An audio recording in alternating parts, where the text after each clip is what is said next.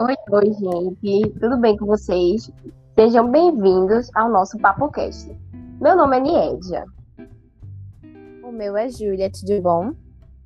No programa de hoje, vamos falar sobre ócio.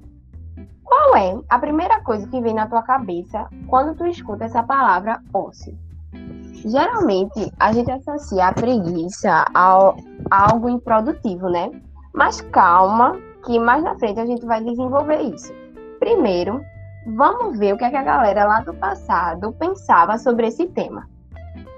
E agora, no túnel do tempo, vamos ver rapidinho o que, é que cada um pensava. Na antiguidade, o trabalho não era valorizado. Quem trabalhava era o escravo.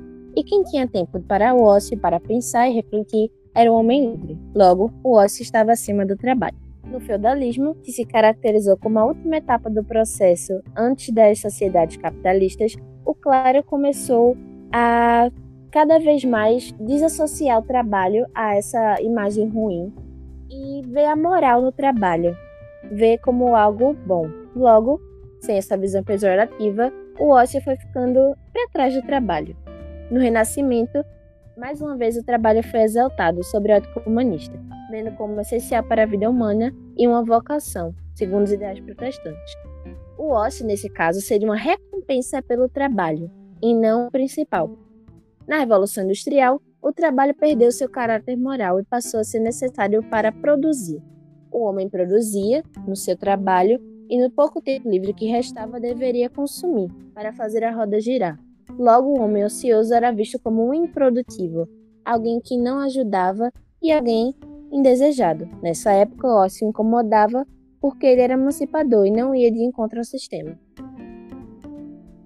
Hoje em dia, o ócio está muito ligado à ideia de desfrutar de si mesmo, sem a conotação produtiva que o mundo capitalista impregnou na nossa mente.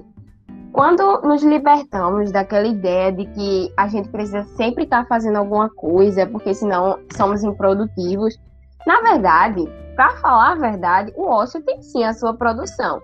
Claro que bem longe desse sentido mercantilista. Agora o ócio tem o sentido de desenvolvimento pessoal, ou seja, uma produção voltada para si mesmo. Alberto Costa, ele é economista, político e escritor.